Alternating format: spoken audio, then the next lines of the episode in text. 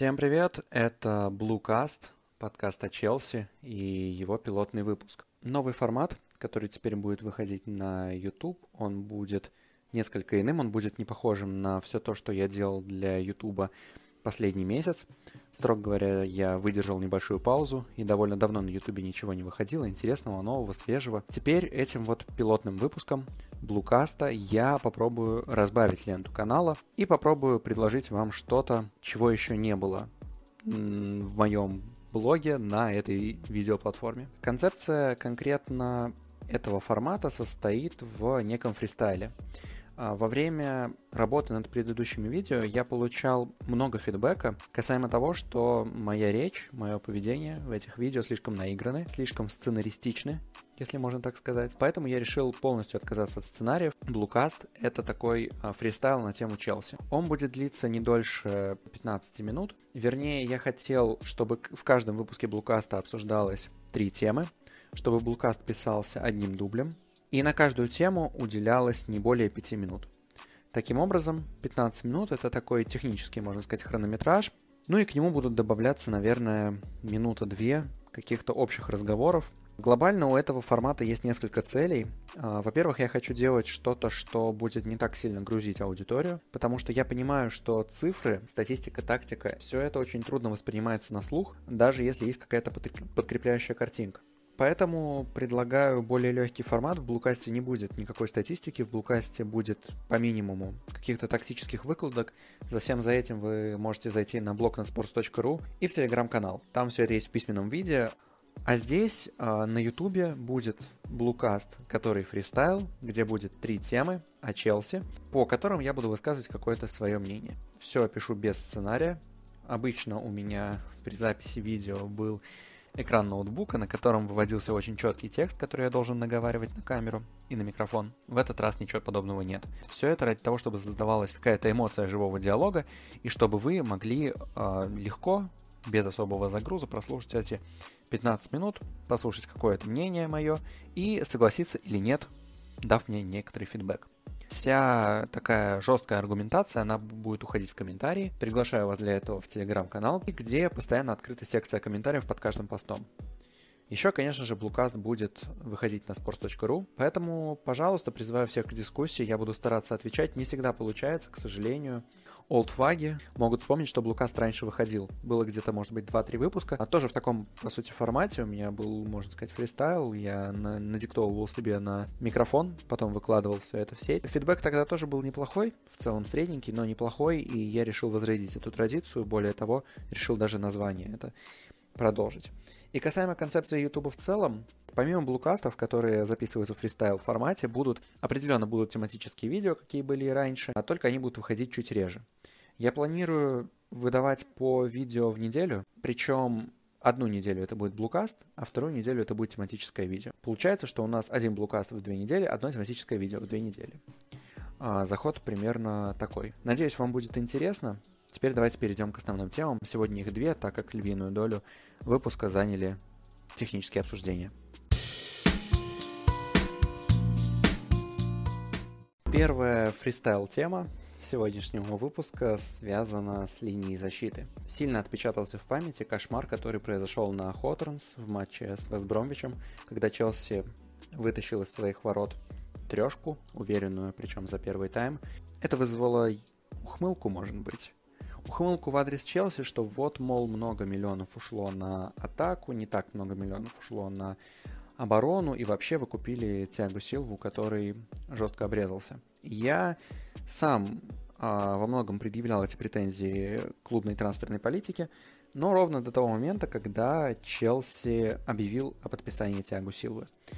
И тогда мне казалось, что бразилец привнесет необходимые, действительно ключевые качества, которые очень нужны первой линии Челси.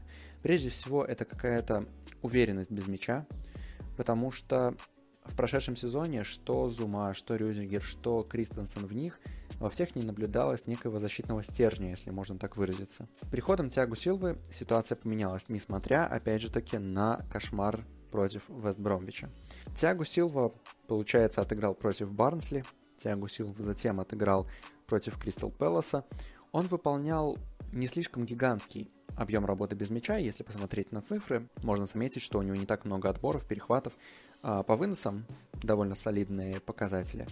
В остальном все довольно-таки среднее. Тем не менее, этот вклад вносился точечно. В целом, общее впечатление от игры Тиагу Силвы позитивное, очень позитивное. Он делает всех вокруг намного увереннее в себе. У меня создается такое впечатление, что прогресс Джеймса на мяче, а Рис, наверное, один из лучших, если не лучший вообще игрок Челси, в новом сезоне, вот по тому короткому отрезку сентябрьскому, который мы с вами наблюдали. Мне кажется, что на процентов 80 прогресс Курта Зума, а он стал гораздо лучше играть, чем даже после карантина, хотя после карантина он тоже привносил в защиту некую надежность, тоже связан с Тиагу Силой. Они говорят на одном языке, на французском, Силва им владеет вполне спокойно. Зума в паре с ним просто на каком-то космическом уровне. Я, честно сказать, не думал, что после крестов Зума вернет себе этот уровень. Вернее, это даже уровень другого характера. Это такой более уравновешенный стиль, более взвешенный подход к игре. Раньше Зума был защитником-головорезом. Он выбрасывался на любых защитников, о, на любых форвардов, простите. Он активно выходил в опорную зону. Можно даже вспомнить, как в кризисный свой последний сезон в Челси Мауриньо пробовал его в роли опорника. И это действительно работало, потому что Зума давал бешеный объем, он покрывал огромные пространства, он везде успевал, у него была колоссальная работоспособность. Ну а потом случились те самые кресты. Так вот, с Тиаго Силовой Зума выглядит гораздо увереннее, действует гораздо осторожнее. Создается впечатление, будто каждый раз перед каждым эпизодом Курт спрашивает себя, а должен ли я выбрасываться в отбор. Возможно, им руководит Тиаго Силва, и тогда влияние просто прямое, отрицать его нельзя. Наверняка Силва и в само мышление Зума вносит какую-то новизну, какой-то более взрослый, что ли, подход к игре в обороне. Еще, конечно, очень надежно смотрится Тамори. Меня сильно удивили все разговоры о том, что Фикаю могут двинуть в аренду куда-нибудь в Вест Хэм под конец трансферного окна. Я очень надеялся, что этого не произойдет. Я очень надеялся, что этого не произойдет в рамках сделки по Деклану Райсу. Хорошо, что этого не произошло, потому что Тамори после возобновления, вернее, после возвращения английского сезона на каком-то блестящем уровне. Он вышел против Ливерпуля и не потерялся, несмотря на весь хаос, который творился в той игре. Он вышел и очень даже неплохо откатал против Барнсли. Одним словом, это крепкий, надежный защитник, и я прекрасно понимаю, почему Лэмпорт блокирует его аренды, если это решение все-таки стоит действительно за Фрэнком. Конечно, тягу Силва уже не поможет таким пассажирам, как Марк Салонца, например. Тем не менее, с остальными партнерами Силва работает на каком-то колоссальном опыте, на каком-то невероятном менторстве. Мне очень хочется посмотреть, например, на его связку с Кристенсеном. Потому что после рестарта в прошлом году Андрес показывал местами очень уверенную, убедительную игру без мяча. Он был хорош физически, он ставил активно корпус. Это та жесткость, которой ему не хватало по карьере в принципе. Он ее вроде как нарабатывал, а затем она куда-то исчезала. Почему, неизвестно. Возможно, с Тиаго Силвой он станет более крепким, именно вот в прямом смысле этого слова, крепким защитником. При этом пасовая активность никуда не денется, и вместе они создадут очень надежный тандем защитников. Пока что Изума удивляет, и Тамори. Кстати, интересно и на Рюдигера посмотреть рядом с Силвой. Лэмпорт активно тасует состав. Посмотрим, как он будет сочетаться с Тиаго Силвой. Рюдигер это такой же, по сути, головорез, как и Зума до крестов он выбрасывается активно, он теряет голову, он летит из позиций, и некому его сдерживать. Возможно, Силва улучшит этот его подход к игре, сделает его более уравновешенным, и тогда мы получим просто россыпь очень классных центральных защитников. По сути, сейчас, да, Рюдигер самое слабое звено, Кристенсен чуть покрепче. Тягу Силвы это ну, где-то вне, вне звеньев всех этих, я бы так сказал. Тамори очень хорош, Изума очень хорош. При этом есть а, тот же самый Буямба, о котором я писал в ходе трансферного окна, которого в Челси подписали. Правда, у него, по-моему, какое-то серьезное повреждение возникло из ниоткуда, после которого он чуть ли не заново начинает ходить, учиться. Тем не менее, интересно посмотреть, привлечет ли Лэмпорт его в основу. И если да, какой на него эффект окажет Тиагу Силва. В целом, я ожидаю, что Силва пробудет в команде не дольше двух лет. Очень интересно посмотреть, что получится на выходе. Какими будут центральные защитники Челси, а другие, естественно, я сейчас не про Тиаго. Можно ли будет на них положиться, нужно ли будет продолжать искать каких-нибудь центральных защитников, обращаться к тому же Лейпцигу за Упамекано. Тем не менее, эффект Тиаго Силва заметен уже сейчас. Вопрос лишь в том, как он сохранится на дистанции, потому что, конечно, Тиаго далеко за 30, везуха и бла-бла-бла-бла-бла, но Силва взрослый взвешенный защитник, который делает такими же защитников вокруг.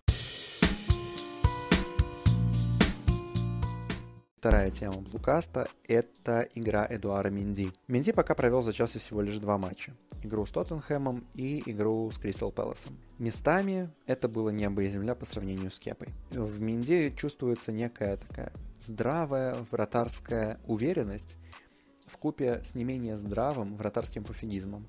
В глазах у него иногда несколько сатирическое, что ли, даже отношение ко всему происходящему вокруг, при этом он стабильно тащит, он вполне себе неплох на ленточке, он в целом не так плох на мяче, возможно, Кепа в этом компоненте получше. Но есть одно важное негативное впечатление, которое связано с игрой Минди. Такое же впечатление было когда-то при виде все того же Курта Зума, очень часто я его сегодня вспоминаю, но тем не менее. Впечатление абсолютной разбалансировки тела. То есть у Зума это было после травмы, когда он восстановился, когда его постепенно начали подгонять к основе. Было заметно, что физически он не дотягивает, и ему трудно управлять теми габаритами, которыми его, его наделила природа, и которые раньше были одним из главных плюсов Курта. В случае с Менди мы получаем невероятный рост, и отсюда же невероятное умение играть на выходе. Но такое ощущение, что все его выходы, они несколько тягучие, они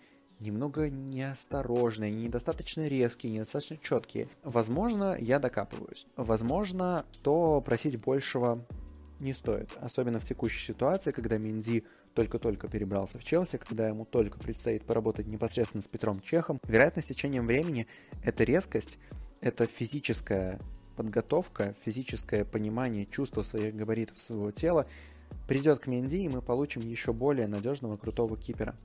Но пока что, пока что мы получаем всего лишь а, некоторый буст Кепы в плане игры на ленточке повторюсь, что на мяче он не так хорош. Это было заметно, например, в матче против Кристал Пэлас, когда от Минди были и обрезы. Отчетливо помню, при том, что Пэлас не шел так, чтобы слишком активно давить, прессинговать. А, а если были точные передачи, то они, как правило, все шли по какому-то одному концепту, по одному паттерну, он выбивал на фланге, и оттуда уже начинался какой-то розыгрыш.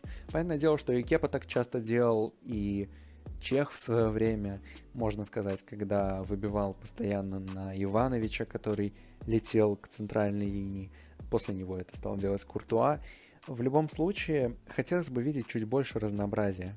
И хотелось бы видеть более резких, более четких выходов. Ведь все же Минди покупали в том числе из-за роста, в том числе из-за его уверенной игры на втором этаже. Тем не менее, уверенности нет. Вероятно, нужно подождать, чтобы оценивать этот компонент в полной мере в сухом остатке мы получаем небольшую разницу. В начале сезона был Кепа, который своей резкостью стремился обрести какое-то какое спокойствие в игре на ленточке. Это было хорошо заметно, например, в матче против Брайтона, когда он в каждый сейв, в каждый выход вкладывал какие-то гиперэмоции, видимо, как раз для того, чтобы почувствовать некий тонус. Вместо этого мы получили вратаря, который э, гораздо спокойнее обращается со всеми ситуациями, которые возникают вокруг у него, но при этом не слишком хорошо чувствует, что ли, свое тело, возможно, не слишком качественно понимает партнеров. То есть пока впечатление от игры Минди противоречивое. Создается ощущение, будто бы он где-то рядом с очень серьезным провалом. Не буду в эти провалы записывать серию пенальти против Тоттенхэма. Кажется, что где-то рядом какой-то очень крупный разгром, какие-то ошибки, и непонятно, как пройдет через них Эдуард Минди.